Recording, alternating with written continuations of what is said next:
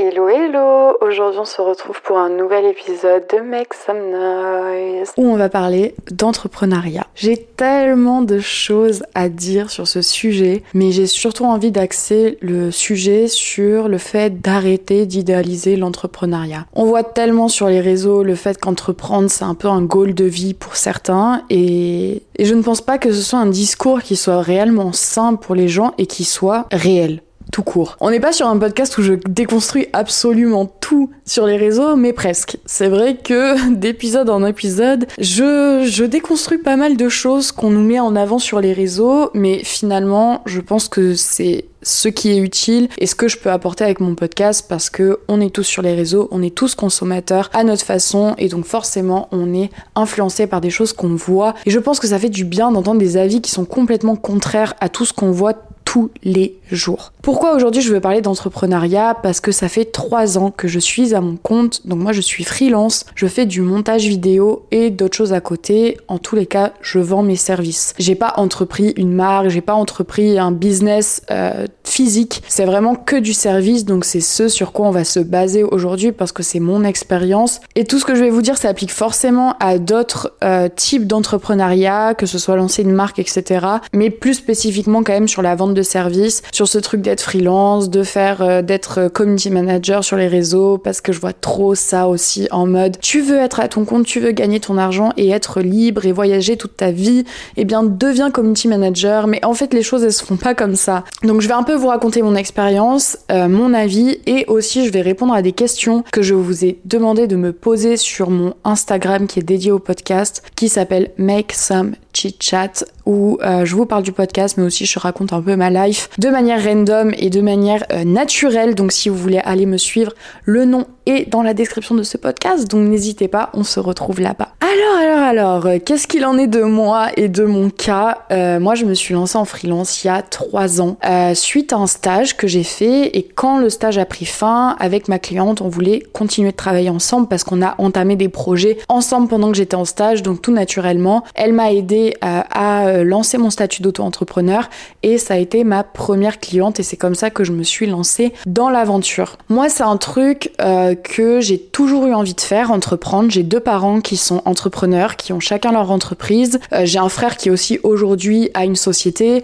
Donc bref, on est un peu quand même dans cet écosystème-là qui fait que j'ai toujours vu mes parents entreprendre, être chef d'entreprise et du coup, évidemment que déjà ça te tend à des valeurs qui sont différentes que quand t'as deux parents qui sont en CDI parce que bah c'est ce que tu connais donc forcément tu vas plus t'intéresser à ce que tu connais déjà que ce qui te paraît un peu Moi, ayant vu mes parents qui entreprenaient, qui géraient des équipes, qui euh, étaient à la tête d'une entreprise, qui travaillaient sans compter et qui étaient euh, archi investis dans leur travail et qui aussi du coup faisaient ça par passion et par vrai dévouement, forcément c'est quelque chose avec lequel j'ai été euh, familière bah, dès le début de ma vie. Dès très jeune, c'est pas un truc qui me paraissait impossible à faire, c'est même quelque chose qui me semblait plutôt même familier quoi. Donc je me suis lancée comme ça, mais c'était pas du tout prévu à la base, comme je l'ai dit dans mon dernier podcast. Mais bon, je reprends parce que euh, j'estime que pas tout le monde écoute vraiment mes podcasts à la lettre ou euh, que euh, les gens peuvent me découvrir aussi avec cet épisode-là. Mais je n'ai pas fait d'études, enfin j'ai fait mon bac quoi. Et sorti de mon bac, je voulais aller en école, enfin je voulais pas mais mes parents voulaient et c'était plus politiquement correct de poursuivre mes études avec des études supérieures, donc je me suis inscrite dans une école de commerce. Moi j'ai fait un bac STMG que j'ai grave apprécié parce que justement on était beaucoup plus sur le terrain. J'ai jamais été scolaire, j'ai vraiment jamais aimé ça. Tout ce qui était hyper théorique, ça me plaisait pas du tout. J'avais juste une hâte, c'était de rentrer dans le monde du travail. J'ai toujours eu envie de ça. La filière STMG m'allait beaucoup plus parce que on relevait des sujets qui étaient beaucoup beaucoup plus euh, axé sur le quotidien, sur la vie, la vraie, tu vois. L'histoire géo, c'est bien sympa, le français, c'est bien sympa, mais parler de marketing, de gestion, de droit, ça m'intéressait beaucoup plus et on peut beaucoup plus l'adapter à nos vies ou en tout cas même notre futur de manière générale. Donc voilà, j'ai fait mon bac STMG en option marketing, j'ai eu mon bac avec une mention. Pour vous dire, j'ai jamais révisé, j'ai jamais fait mes devoirs, j'ai jamais révisé un contrôle. Même le bac, j'y suis allée les mains dans les poches et le pied dans le plâtre MDR, c'est pas faux, c'est vrai. J'ai vraiment fait euh, mon bac avec une botte de marche, c'était super. Je me suis pété le pied deux jours avant mon bac. Bref, c'est pas du tout le sujet. Mais pour vous dire, j'avais vraiment d'autres préoccupations que réviser mon bac. Et dans tous les cas, pied dans le plâtre ou non, euh, j'ai pas ouvert un seul cahier. Et je m'en suis très très bien sortie. Ça revient aussi sur le truc de euh, j'ai toujours eu confiance en moi. C'est parce que je savais que j'allais avoir mon bac. Et attention, aux préjugés, non, le bac STMG n'est pas plus simple que d'autres bacs. Par contre, toutes les matières qu'on a en commun avec les autres filières, évidemment, sont plus simples et ont beaucoup moins de coef. Genre, euh, je crois que l'histoire géo, c'était genre coef 2, 3 grands max, tu vois. Par contre, euh, bah, marketing, c'était euh, coef 12, quoi. Donc, t'as pas intérêt à te chier au marketing. Toutes les matières un peu techniques, c'était celles qui étaient notées le plus. Et moi, c'était les matières qui m'intéressaient le plus. Donc, même si je travaillais pas chez moi ou que je révisais pas, en cours, j'étais quand même assez intéressée et euh, je captais vite les choses parce que c'était des sujets qui m'intéressaient. Donc j'y suis allée euh, pleine de confiance en me disant je vais réussir, je suis pas plus neuneux que quelqu'un d'autre. J'ai écouté mes cours et euh, voilà, j'ai jamais eu une moyenne de dingue. Je pense que toute ma scolarité, j'ai été entre 10 et 14, ça a été un truc. Voilà, ça a été ma moyenne un peu générale de toute ma vie. Voilà, au lycée, j'étais à 12, 13 plus. Et ça m'allait très bien. Voilà, mes parents euh, nous ont jamais mis la pression, à mon frère comme à moi, euh, par rapport à l'école. C'est en vrai leur but premier, c'était juste que on kiffe un peu nos vies, quoi. Évidemment que euh, si on se ramenait avec des 4 de moyenne générale tous les ans, ça allait chauffer. Mais comme c'était pas le cas, ils nous faisaient vraiment pas chier sur ce point-là. Ils nous obligeaient absolument pas à faire nos devoirs. Ils estimaient que c'était nos responsabilités et que c'était nous qui allions nous faire gronder si jamais on n'avait pas fait nos DM et tout mais que eux, bah voilà, on fait ce qu'on veut et en vrai, euh, je les remercie pour ça parce que je pense que quand t'as une pression vraiment de tes parents par rapport à l'école, à part détériorer tes relations avec tes parents, je pense que ça a rien de sain et en plus faire les choses sous la pression, ça n'a jamais marché pour personne. Donc j'ai vécu un peu dans ce cadre-là où l'école j'y allais parce qu'il fallait y aller, mais franchement dès que j'ai pu, euh, j'ai quitté. Donc je passe mon bac, euh, je me suis inscrite à Kedge, donc qui est une école de commerce, j'étais à Bordeaux à cette époque-là, donc je m'inscris à Cage. Au final, euh, donc j'ai été prise, des très bonnes notes aux entretiens, etc. Donc nice. Et en fait, euh, bref, il y a eu des problèmes d'inscription euh, pour clôturer mon dossier, donc je n'ai pas poursuivi mes études chez Cage. Et du coup, en last minute, en fait, j'ai appris que j'avais des problèmes de dossier, donc je me suis rabattue sur une autre école de commerce, marketing un peu qui est une école vraiment que je conseille pas du tout. Ça s'appelle ICFAC et c'est une école de marketing qui ont plusieurs filières. Donc moi j'étais dans la filière luxe, management de luxe, etc. Bref, tout ça pour vous dire, je suis restée trois mois dans cette école euh, et les trois mois où j'y suis allée, j'y étais vraiment pas assidue. Je loupais beaucoup de classes. En fait, les cours étaient intéressants, euh, mais l'ambiance de classe j'aimais pas du tout. Le type de personne avec qui j'étais, je me sentais vraiment pas à ma place et comme je vous dis, j'avais vraiment une envie de sortir de ce cadre de l'école. Donc c'est ce que j'ai fait, j'ai pris la décision d'arrêter l'école et c'est là que je suis rentrée donc en restauration, j'ai fait un an et demi de restauration et ensuite j'ai eu ce stage à Paris qui m'a ouvert à l'auto-entrepreneuriat. Voilà un peu pour vous mettre dans le contexte. Donc vraiment quand j'ai fait de la restauration, j'étais vraiment dans mode bon, je fais ça pour payer mon loyer, je fais ça parce qu'il faut faire quelque chose et que je préfère faire ça qu'aller à l'école et j'étais vraiment en mode je sais pas du tout ce que je vais faire après, mais je vais le faire. Tu vois, on est là à l'instant présent.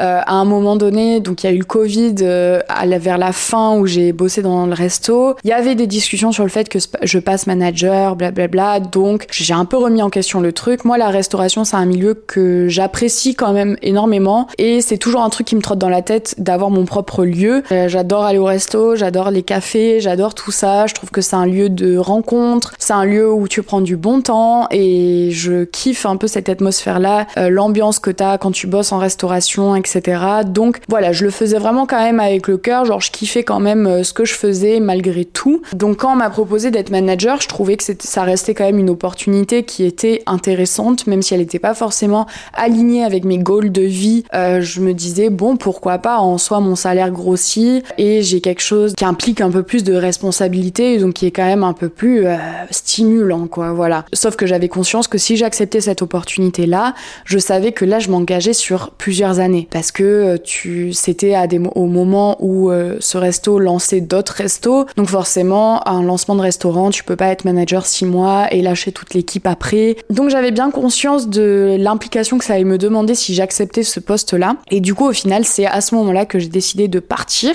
Euh, du jour au lendemain, je me suis dit ok, j'ai plus envie. Donc j'ai annoncé ça à mon patron le samedi soir à 23h30. Après le service, je l'ai rejoint à, à, un des restos et on a parlé de ça jusqu'à 4 heures. Ça a été hyper intense et on a parlé de beaucoup de choses. Et voilà, après c'est quelqu'un avec qui je m'entendais hyper bien et qui m'a grave boosté sur euh, la suite de ce que j'avais envie de faire. Donc euh, j'avais déjà euh, l'idée de partir à Paris et il m'a dit mais Manon, go for it. Genre de toute façon je le sais que t'as plus ta place dans un milieu qui est plus créatif que, que la resto et, dans une ville qui t'apportera beaucoup plus d'opportunités. Donc je suis content pour toi si tu es épanoui autre part, même si tu vas nous manquer, blablabla. Bla bla. Donc bref, ça m'a beaucoup touché de partir sur cette note-là. Et carrément il m'a dit mais tu veux partir quand? Je dis bah maintenant, genre. Il me dit, ah ouais, donc demain tu bosses pas. Je fais, bah, si je peux, non. Alors moi, je suis trop comme ça. Quand je prends une décision, j'ai envie que ça se passe maintenant. Voilà. Donc, euh, il a accepté et j'ai arrêté de travailler. Euh, voilà, à partir du moment où je l'ai annoncé que j'arrêtais, le taf était terminé, quoi. J'ai pas dû poser de préavis et tout. De toute façon, euh, j'ai fait une démission. Donc, ça me regarde, en fait, si j'ai envie de démissionner du jour au lendemain. voilà, j'ai même pas essayé de négocier un accord commun, là, je sais plus comment ça s'appelle. Bref, donc je suis partie et j'ai fait ce stage à Paris euh, qui a été euh, bah, très compliqué au début évidemment parce que euh, je suis payée comme une stagiaire mais j'ai des charges qui sont pas du tout alignées à celles d'une stagiaire surtout que j'étais pas j'étais conventionnée mais pas par une école dans laquelle j'étais. J'étais conventionnée bref par un organisme etc donc je suis pas considérée comme étudiante donc j'ai pas des aides qui sont faites pour les étudiants. Donc ça a été une période très très très compliquée. Et heureusement que je vivais avec mon ex à cette époque qui pouvait un peu assumer des coûts euh, euh, que moi je pouvais pas assumer. Donc je payais mon loyer mais euh, il y a plein de petites charges à côté qui m'aidaient à payer. Donc j'ai eu cette chance là parce que sinon jamais j'aurais pu vivre avec ce que je gagnais en stage. C'est évident. Bref à la fin de ce stage je me suis lancée en freelance. Et j'ai à aucun moment depuis que je me suis lancée regretté ce choix là parce qu'aujourd'hui je vis de ma passion qui est le montage vidéo. Et que d'ailleurs bah, pour ceux que ça intéresse pourquoi être monteuse alors que t'as pas fait d'études dans ça etc moi je suis une giga Yankee de YouTube. Et donc au début de YouTube évidemment j'avais envie de faire des vidéos sur YouTube. Comme je pense beaucoup de consommateurs de YouTube au début de YouTube où il y avait juste euh, Enjoy Phoenix, Ananas, euh, Sandrea, euh, enfin voilà des meufs comme ça qui, qui ont commencé en France à faire des vidéos puis après un panda moqueur et machin. Enfin bref. C'était vraiment une era sur YouTube que j'ai absolument trop kiffé. Et d'ailleurs Sparkdays a fait un documentaire avec MTV qui retrace un peu tous ses débuts et ça m'a rendu grave nostalgique parce que je me suis dit putain en fait, j'étais là since the beginning. Genre vraiment, j'ai tout suivi et c'est ouf. Bref, euh, c'est pas du tout le sujet, mais du coup, je voulais me lancer comme beaucoup de gens, je pense. Et d'ailleurs, j'aurais peut-être dû, peut-être que je serais millionnaire en ce moment même où je vous parle, mais c'est pas le cas. Comme quoi, voilà, hein, la vie, euh, la vie est faite ainsi et il euh, y a rien à regretter. Mais du coup, j'avais cette volonté de faire des vidéos, donc j'ai appris le montage vidéo moi-même. Je me posais devant mon ordi, j'avais 13 ans, je regardais des tutos sur YouTube, comment faire ci, comment faire ça et de fil en aiguille, genre j'ai, j'ai appris à monter des vidéos plus ou moins propres. Ça restait vraiment un divertissement. J'avais pas forcément de passion dans ma vie à ce moment-là. Donc c'était un peu un truc que je prenais plaisir à faire euh, pour le fun, quoi. Et mine de rien, comme quoi il y a des choses qui, que tu fais pour le fun qui peuvent déboucher à, ton avenir, hein, finalement. Donc c'est cool que, que à cet âge-là, j'ai, j'ai pris, j'ai eu cette envie d'apprendre ce skills qui au final me permet aujourd'hui de gagner ma vie. Donc euh, voilà, merci petite Manon d'avoir appris ça et d'avoir euh, approfondi tout ça, même si c'était c'est pas facile. Le montage c'est pas simple, surtout qu'à l'époque bah, il y avait beaucoup moins de tutos qu'aujourd'hui, beaucoup moins d'accès à, l'information euh, aussi facilement qu'aujourd'hui. Donc euh, voilà, bravo Manon, c'est cool. Donc je me suis lancée à mon compte et en fait avec cette cliente, donc je bossais en community management à la base avec elle et je lui ai donné l'idée de faire des vlogs sur YouTube pour montrer les dessous de son business. Et ça l'a trop chauffé parce que elle aussi était consommatrice de YouTube malgré qu'on n'ait pas du tout le même âge. Voilà comment on a un peu lancé ce duo où elle, elle fait ses vidéos et moi je suis sur le montage. On était vraiment sur une éthique de chaîne à 50-50, on partageait nos idées. Enfin, j'avais vraiment pas ce poste de t'es la monteuse et je suis euh, l'influenceuse. Non, il y avait vraiment ce truc de on a les idées ensemble, on, on avance ensemble. Enfin, vraiment, c'était hyper cool sur ça. On s'entendait grave sur euh, l'esthétique de la chaîne, sur la dynamique, sur, euh, sur voilà, la manière d'aborder les sujets, etc. Donc, ça a été vraiment ma première expérience professionnelle en tant qu'indépendante dans un domaine qui me plaît, surtout. Et c'est là que ma vie a commencé un peu à changer, où j'ai arrêté de travailler parce qu'il fallait travailler, mais je travaillais évidemment parce qu'il faut travailler, mais aussi par euh, plaisir, par passion, et c'est là que goûté aussi à l'indépendance, à choisir ses horaires, à travailler d'où tu veux, quand tu veux, à euh, prendre des clients ou non si les projets te parlent, à gérer ton argent, à faire des déclarations à l'URSSAF, etc. Bref, j'ai commencé à mettre un pied dedans et j'ai de suite aimé, j'ai jamais douté de mon choix parce que j'ai une personnalité qui fait que j'aime être à la tête et j'aime avoir le contrôle sur les choses. Donc euh, le salariat pour ça me frustre pas mal parce que je me sens juste un petit électron au milieu d'une team et qui a pas trop son avis à donner mais qui a plus qui doit plus suivre et qui doit faire. Je suis pas une personne qui est à sa place dans l'exécution, je suis plus quelqu'un qui aime euh, voilà, apporter des choses, qui a des idées, qui aime euh,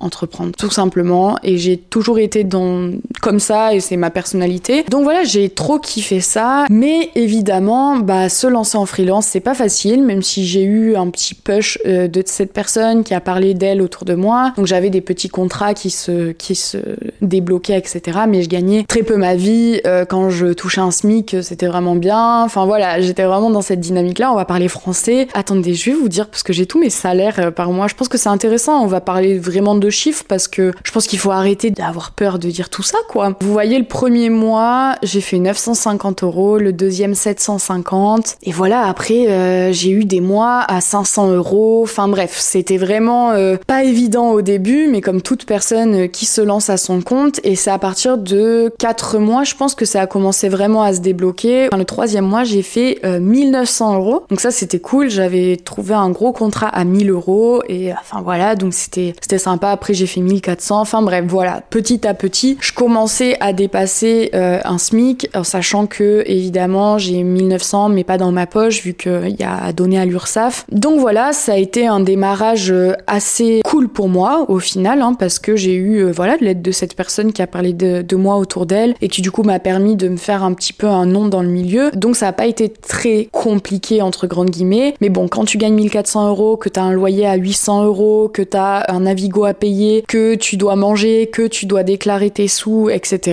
Bah ça reste pas énorme, entre grandes guillemets. Donc à un moment, je me suis dit, ok, j'ai envie quand même de gagner plus d'argent. Donc ce que j'ai fait, c'est que j'ai décidé d'être, de prendre un CDI à mi-temps. Pourquoi j'ai fait le choix de rentrer dans un CDI à côté? C'est justement pour cette stabilité financière et de me dire, ok, je reçois chaque mois un salaire à côté quand même de mes revenus freelance qui deviennent de plus en plus conséquents évidemment, mais qui restent quand même un peu le minimum entre guillemets pour vivre sur Paris et avoir une vie euh, assez décente. C'était pas du tout une année où je me suis fait plaisir, où j'ai pu investir de l'argent dans du matériel, etc. C'était vraiment un commencement de carrière et forcément, bah, je, je gagnais des petits salaires et je me suis dit, ok, j'avais une opportunité parce que mon frère travaillait dans une boîte, donc j'ai mis un pied comme ça euh, grâce à son biais, qui donc il m'a, il a parlé de moi euh, au boss de la boîte et donc je suis rentrée là-dedans. Donc euh, la boîte dans laquelle je bossais, je vais pas dire le nom, mais je vais vous parler du corps de métier. C'était une agence et ça l'est toujours. C'est une agence de communication qui s'occupe de la communication communication de restaurants dans Paris et ailleurs, enfin dans toute la France en fait. Même euh, on s'est un peu ouvert à l'international à un moment donné. Aujourd'hui, je sais plus ce qu'il en est, mais voilà. Et je suis rentrée là-dedans parce qu'ils ouvraient une offre pour faire des réels et des TikTok à leurs clients. Parce que la communication était basée euh, uniquement sur Instagram, donc ils avaient des photographes qui leur faisaient des feeds, etc.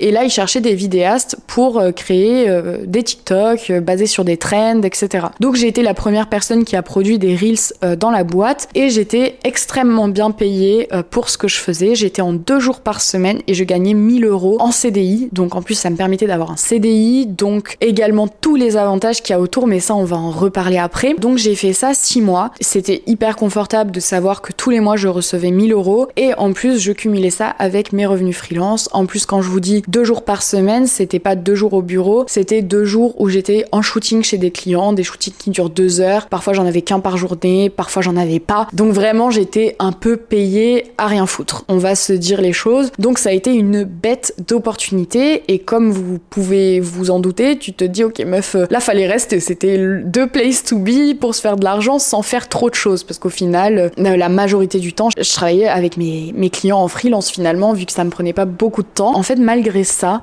ça me confirmait que j'étais pas faite pour être salariée et donc j'ai décidé de quitter ce poste et pareil, du jour au lendemain, évidemment, j'ai quitté. Tout ça pour vous dire que il faut arrêter d'idéaliser l'entrepreneuriat parce que dans tous les cas, il n'y a pas de recette. Au final, mon parcours en freelance a été beaucoup plus compliqué au début que justement ce CDI qui était vraiment euh, les vacances, littéralement. Et en fait, tu te dis, bah, à choisir, euh, valait mieux rester dans la sécurité du CDI euh, et abandonner tous ces trucs de freelance à côté. voilà. Bah non, en fait. Et non, parce que au final, même si c'était confortable pour moi d'être salarié dans cette boîte, et bah j'y trouvais pas mon compte parce que je suis pas quelqu'un qui est fait pour travailler en équipe. On m'a reproché dans mon CDI de pas être sociable, de pas m'intégrer dans l'équipe, etc. Et en fait, moi à partir du moment où tu me dis ça, en fait ça m'énerve parce que je préfère ne pas faire genre que je m'entends avec des gens plutôt que euh, d'être hypocrite et d'avoir des relations qui tiennent à rien avec ces gens que je côtoie que dans le travail et que pour justement avoir une bonne entente avec les gens. Moi j'étais externe à la boîte parce que j'avais pas de jour présentiel, donc j'étais là que quand il y avait les All donc les conférences là qu'il y avait euh, tous les trois mois qui durent 4 heures pour faire un recap de la boîte, des chiffres, euh, des, des choses à venir, etc. J'étais là que pour ça. Et en plus, le truc, c'est que mon frère bossait dans la boîte, il y avait sa copine et son pote qui est aujourd'hui son associé. Donc moi, évidemment, quand j'allais aux conférences, bah je restais qu'avec eux trois. Donc bref, c'était vraiment pas fait pour que je m'intègre. Et même au-delà de ça, j'avais pas du tout envie de m'intégrer. Enfin, c'était pas un souhait que j'avais. Moi, à côté, ma priorité, c'était mon travail en freelance. J'avais cette double casquette qui faisait que pourquoi donner, euh, enfin voilà, de mon temps à ces gens-là qui en plus s'en foutent de moi. Enfin littéralement, on va arrêter de faire genre. Donc bref, ça a commencé un peu à me chauffer la tête. Du coup, j'ai décidé de partir. Honnêtement, c'est pour ça que j'ai envie de faire aussi ce podcast pour le salariat. Arrêter de dire que c'est nul, que toute ta vie tu fais la même chose, que gna gna Parce que le salariat a énormément d'avantages par rapport à être en freelance ou entreprendre un projet. T'as la stabilité, juste de savoir que tous les jours tu vas faire la même chose et que c'est simple, tu te prends pas la tête. C'est, rare que tu te fasses virer du jour au lendemain tant que tu fais un bon travail, t'as quand même cette stabilité-là. T'as des possibilités d'évolution qui sont beaucoup plus conséquentes que quand t'es en freelance parce que, bah, en freelance, faut toujours redoubler d'efforts pour évoluer. Là où dans le, en CDI, bah, au bout d'un an, six mois, généralement, on te propose un nouveau poste, un poste avec des meilleures responsabilités et machin et trucs. Tant que t'es dans une boîte, évidemment, qui est toujours en mouvement et qui est ouverte à t'offrir euh, de nouvelles opportunités. T'as une sécurité financière qui est vraiment pas à négliger par rapport euh, à la freelance, tout simplement. T'as des avantages salariés. Moi, ils me, prenaient, ils me la moitié de mon Navigo. Ils prenaient en charge une mutuelle. J'avais des tickets restaurants. Enfin, c'est quand même énormément d'avantages que en freelance tu, tu passes, euh, tu passes l'éponge là-dessus, tu vois. T'as bah, des facilités pour trouver un logement aussi, euh, parce que voilà, en freelance, euh, même si tu gagnes, je sais pas, 3-4 000 euros en freelance, là où en CDI tu peux gagner 2000, bah c'est le CDI à 2000 qui vont choisir plutôt que la freelance à 3-4 000. Et ça c'est bien triste et ça rend les choses encore plus compliquées. Déjà que trouver un appartement, c'est le nerf de la guerre. Alors en plus quand t'es indépendant, c'est horrible. Puis aussi, t'as une limite d'heures de travail, là où en freelance tu peux travailler 7 jours sur 7 24 heures sur 24. Il y a personne qui va t'arrêter et il y a que toi qui peux te mettre des limites. En CDI, il est 18h, tu fermes ton ordi, tu rentres chez toi et tout est terminé. Donc je pense qu'il faut arrêter de culpabiliser des gens à être salariés parce que honnêtement, si j'avais le caractère et la capacité à être salarié, j'aurais grave foncé sur le salariat. Et oui, je parle de capacité parce que comme être freelance, c'est des capacités, bah être salarié, c'est des capacités aussi. Se sentir bien dans le salariat, se sentir bien dans le travail d'équipe, se sentir bien avec le le fait de juste être en exécution de tâches, etc., ça reste des capacités. Et ça veut pas dire qu'elles sont minimes par rapport aux capacités d'être freelance, c'en est juste d'autres et ça dépend évidemment de la personnalité de la personne et euh, bah, de ses skills, tout simplement, et aussi de ses envies de vie. Il faut arrêter de juger les gens qui ont envie d'avoir un CDI simple dans leur vie, qui bossent dans un bureau pendant 40 ans de leur vie. Si c'est leur choix de vie, c'est leur vie, c'est pas la tienne. Comme il faut euh, croire aussi en les gens qui ont envie d'entreprendre un projet, même si le projet à la base te paraît un petit peu bancal, laissez les gens vivre leurs rêves et leurs envies, c'est hyper important et il n'y a pas de bon, il n'y a pas de mauvais et je trouve qu'il y a beaucoup trop de storytelling sur oui j'ai entrepris, je partais de rien, etc. C'est énorme et c'est trop cool et c'est remarquable, mais tenir un CDI, franchement c'est remarquable aussi. Moi je sais que j'en serais incapable et qu'au final je préfère prendre tous les aspects négatifs du freelance sur mon dos plutôt que de d'avoir cette stabilité là et tous ces avantages là. Donc vraiment tout dépend de chaque personne et de chaque caractère et vraiment s'il vous plaît ne pensez pas que la freelance c'est mieux que le CDI parce que vraiment honnêtement je trouve beaucoup plus d'inconvénients à être en freelance qu'à être en CDI. Je vous ai énoncé beaucoup d'avantages à être en CDI. Je vous je peux aussi vous vous énoncer beaucoup de désavantages à être en freelance là où moi les les désavantages que je trouve au CDI c'est juste des journées qui se répètent. Moi c'est ça qui me dérange et le travail en équipe. En vrai c'est ça le plus gros truc qui me dérange dans le CDI. Par contre être en freelance il y a beaucoup trop de choses. C'est que t'as pas de limite. C'est que toi-même tu dois investir en termes de matériel donc c'est beaucoup d'argent. T'as beaucoup de charges. T'as pas les mêmes facilités euh, donc voilà à te loger etc que quelqu'un qui est en CDI. Financièrement c'est pas stable. Du jour au lendemain ton activité elle peut s'arrêter. Tu dois démarcher H24. Enfin bref tout ça c'est beaucoup de désavantages que le CDI n'a pas. Donc arrêtez d'idéaliser le CDI et juste concentrez-vous sur les opportunités que vous avez. Si vous avez une belle opportunité d'un CDI qui vous rémunère vraiment bien, et eh bah profitez-en. Ça veut pas dire que jamais de votre vie vous lancerez une société et ça veut pas dire non plus que vous toute votre vie vous resterez euh, enfermé euh, dans un CDI si à 23 ans vous acceptez un CDI. Enfin ça n'a rien à voir, tu vois. Par exemple mon frère donc il bossait dans cette boîte avec euh, son pote, ils bossaient tous les deux dans cette boîte depuis plusieurs années et au final aujourd'hui ils ont lancé leur société et c'est très bien. Et au final ils font chacun leur travail qu'ils faisaient dans, dans la boîte dans laquelle on était mais à leur compte et ensemble avec un concept qui est différent. Et pourtant euh, ils ont 26 euh, et 30 ans et voilà ça veut pas dire que leur vie est arrêtée. Voilà chacun son parcours et chacun sa, sa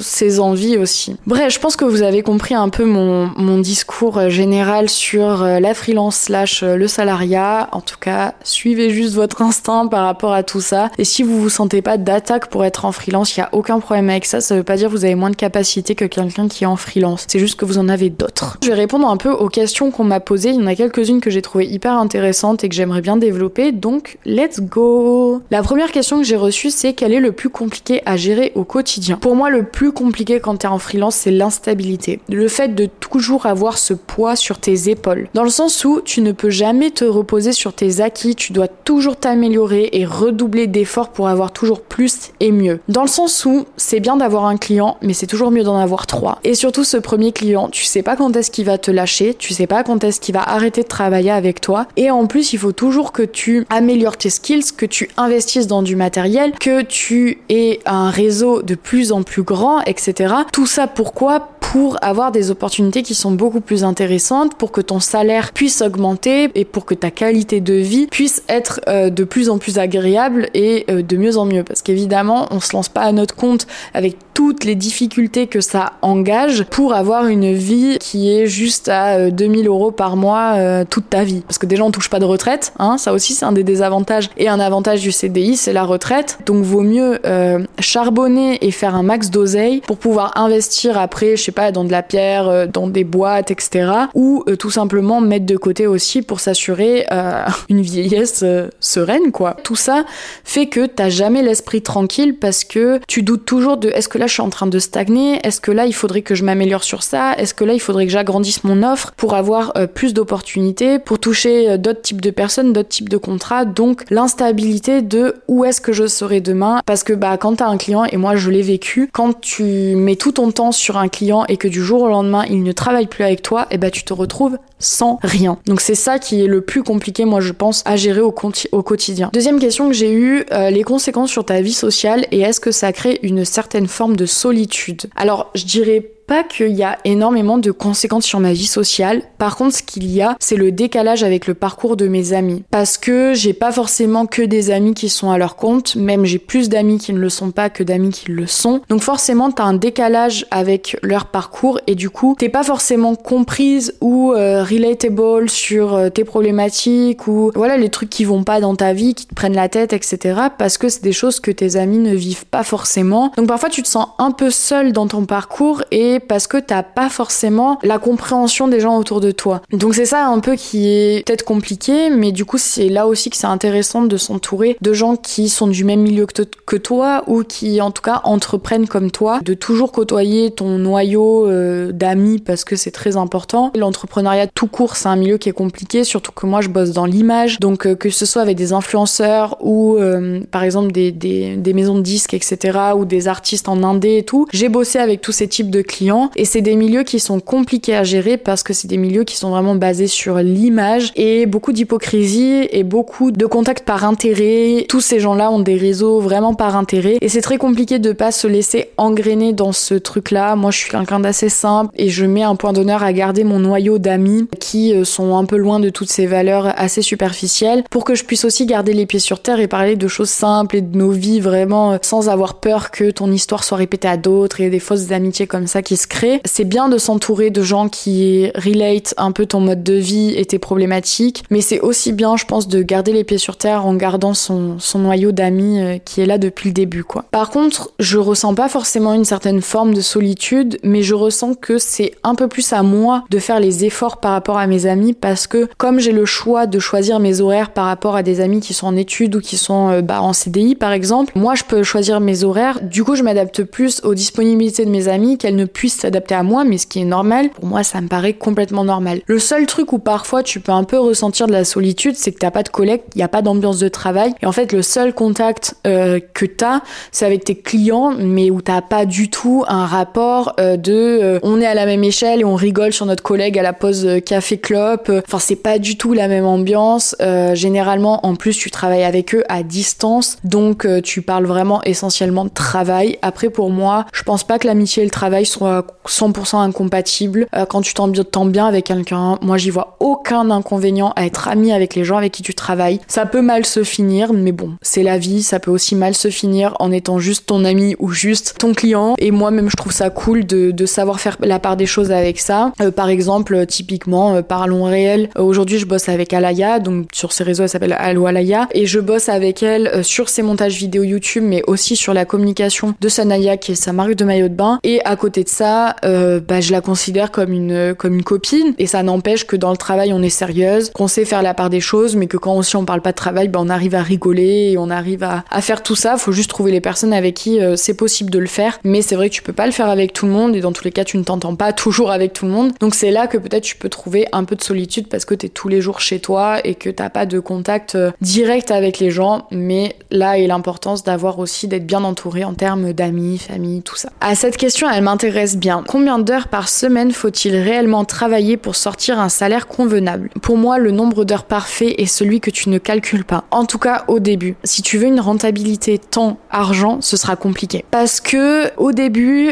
c'est compliqué de gonfler ses prix, malheureusement. Avec le temps, ce sera possible parce que tes prix auront raison d'augmenter. Au début, il faut apprendre à travailler beaucoup avec peu d'argent. C'est un truc qui peut être compliqué à comprendre ou compliqué à vivre parce qu'on a tous des charges, on a tous des choses à payer, évidemment. Mais du coup, bah, si tu veux réussir à payer, et eh bah, va falloir beaucoup travailler parce que plus de travail égale plus d'argent. Mais je pense qu'au début, faut pas, justement, et c'est là que l'idéalisation de l'entrepreneuriat, c'est problématique, c'est que quand tu te lances, il faut pas avoir en ligne de mire, enfin si tu peux l'avoir en ligne de mire mais pas dans tes premières années, ce truc de je travaille peu mais je gagne beaucoup d'argent. Moi c'est mon but de pas travailler à l'avenir et de gagner beaucoup d'argent. Même si j'aime mon travail, euh, j'ai aussi d'autres projets de vie, j'ai envie de fonder famille, j'ai envie de voyager, j'ai envie d'avoir des projets aussi qui sont peut-être hors lucratifs et qui sont juste euh, voilà du divertissement, des trucs qui me font kiffer, des trucs peut-être associatifs. Enfin bon bref, il y a des choses que j'aimerais faire aussi sans avoir la peur de l'argent, mais ça c'est un goal à long terme. Au stade dans lequel je suis aujourd'hui, j'ai conscience que la seule manière de pouvoir atteindre ce goal, c'est d'énormément travailler pour faire beaucoup d'argent. C'est comme ça. Maintenant, plus j'avance avec le temps, évidemment, plus mes prix augmentent et du coup, plus je suis rentable en termes de temps euh, et argent. Après, évidemment, tout dépend de ce que tu vends. Par exemple, euh, le montage, ça demande énormément de temps de travail et c'est pas hyper bien payé. Si tu fais du consulting, c'est peu d'heures de travail et t'es payé autant d'argent. Donc après aussi, tout dépend du, du secteur d'activité que tu choisis. Mais si vraiment ton but, bah, c'est de faire beaucoup d'argent avec peu de travail, bah, prends peut-être un créneau qui est déjà un créneau où tu travailles pas beaucoup. Typiquement, le consulting, c'est un très bon exemple parce que c'est deux heures de consultation où t'as des gens qui peuvent te payer 600 euros euh, les deux heures. C'est pas des prix de départ, mais quand bien même deux heures 200 euros, imaginons ce qui est un peu le prix euh, de départ, euh, c'est déjà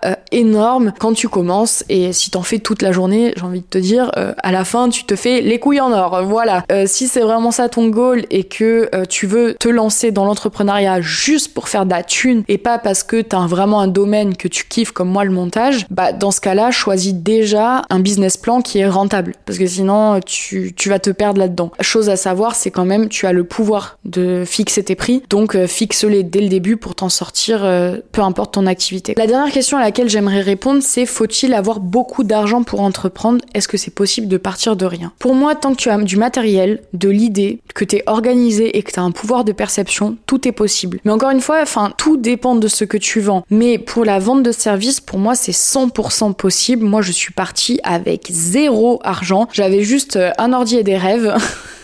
C'est comme ça que j'en suis là aujourd'hui, que j'ai pu investir dans du matériel, que j'ai pu faire plein de choses après autour. Mais évidemment, pour moi, c'est 100% possible. Tu peux même aussi lancer des business sans argent. Avec 2000 euros, tu peux largement lancer un business, comme avec zéro, tu peux le lancer. Typiquement, en revenant au consulting, c'est un truc que tu peux lancer. Tant que tu as une webcam, un cerveau et un business plan, tu peux largement lancer ton truc. Et c'est pour ça que j'apprécie autant l'entrepreneuriat parce que j'ai le sentiment que c'est vraiment un biais où euh, tout est à la portée de tout le monde tant que tu fais les choses bien, que t'es passionné, que t'as de l'envie, que t'as de l'ambition. Tout le monde peut réussir à faire quelque chose de bien avec quelque chose qui part à la base de juste sa tête. Et c'est là que c'est intéressant, là où euh, rentrer dans un CDI qui est prometteur en termes de financier ou juste de mission qui t'intéresse, etc. Généralement, bah, faut faire des études, faut avoir des pistons, faut avoir de l'expérience, faut tout ça. Alors que l'entrepreneuriat donne sa chance à beaucoup de gens. Vais pas le redire, mais vous avez bien compris, quand je dis beaucoup de gens, ça veut pas dire tout le monde, parce que tout le monde n'est pas fait pour ça. Mais en tout cas, chaque personne qui a envie de ça, parce qu'il est persuadé qu'il est fait pour ça, pour moi, il y a aucun doute sur le fait qu'il peut réussir. C'est vraiment une question de, confiance en soi et d'idées et d'apporter quelque chose qui n'existe pas ou qui existe, mais le faire en mieux. Enfin, c'est pour ça que je trouve ça cool, parce que euh, vraiment, vous avez pas besoin d'être fils d'eux ou d'avoir accumulé un milliard d'expériences. Tant que vous êtes confiant de ce que vous vous proposez et tant que vous avez confiance en vous et en votre projet, pour moi, il n'y a aucune raison que vous ne réussissiez pas dans ce que vous faites. Voilà, je pense que j'ai tout dit sur ce sujet. Euh, j'espère qu'il vous, que vous l'avez apprécié. J'espère que ça, ça vous a ouvert aussi à une autre manière de voir euh, l'entrepreneuriat et le salariat, le travail, quoi, de manière générale. Euh, je pense que c'est très important. On a tous besoin de travailler. On doit tous travailler. Mais je pense que le plus important, c'est de ne pas subir son travail. Mais si toi, tous les matins, tu te réveilles avec le sourire, pour moi, c'est ça le plus important. L'argent, évidemment que c'est le nerf de la guerre, mais aussi chacun ses objectifs financiers, chacun ses objectifs de vie. Et je retrouverai ça toujours remarquable, quelqu'un qui fait euh, un métier par passion et non par rentabilité financière. Donc voilà, juste euh, suivez votre instinct, faites ce que vous avez envie de faire et ne vous laissez pas abattre par des discours euh, tout faits sur les réseaux sociaux. Il n'y a pas de secret à la réussite. La réussite, c'est ce que vous en faites et c'est pas ce que les gens en pensent forcément. Voilà. J'ai adoré faire cet épisode un peu plus sérieux que les précédents, et euh, mais je pense que c'est aussi important parce que ça fait partie de ma vie, l'entrepreneuriat. C'est littéralement du 24-24 chez moi. Donc euh, forcément, je trouve ça cool et je sais que beaucoup aussi me suivent euh, sur, pour cet aspect-là de moi parce que je suis entrepreneur et que j'ai un peu montré les coulisses de tout ça sur ma chaîne YouTube. Donc je trouve ça cool d'en parler. C'est un sujet que j'adore aborder, avec qui bah, je peux peu en parler justement parce que autour de moi, bah, c'est pas forcément ce qui se passe en majorité. Donc voilà. Je vous dis à très bientôt pour un prochain épisode. N'hésitez pas à me suivre sur mes réseaux sociaux, sur mon Instagram perso, sur mon Instagram de podcast slash ma story sur mon TikTok, sur ma chaîne YouTube. Tout est dans la description de ce podcast. N'hésitez pas à noter ou à mettre des petits commentaires sur le podcast aussi, ça me fait plaisir. J'attends vos retours en DM et je vous remercie de m'avoir écouté jusqu'ici. Bisous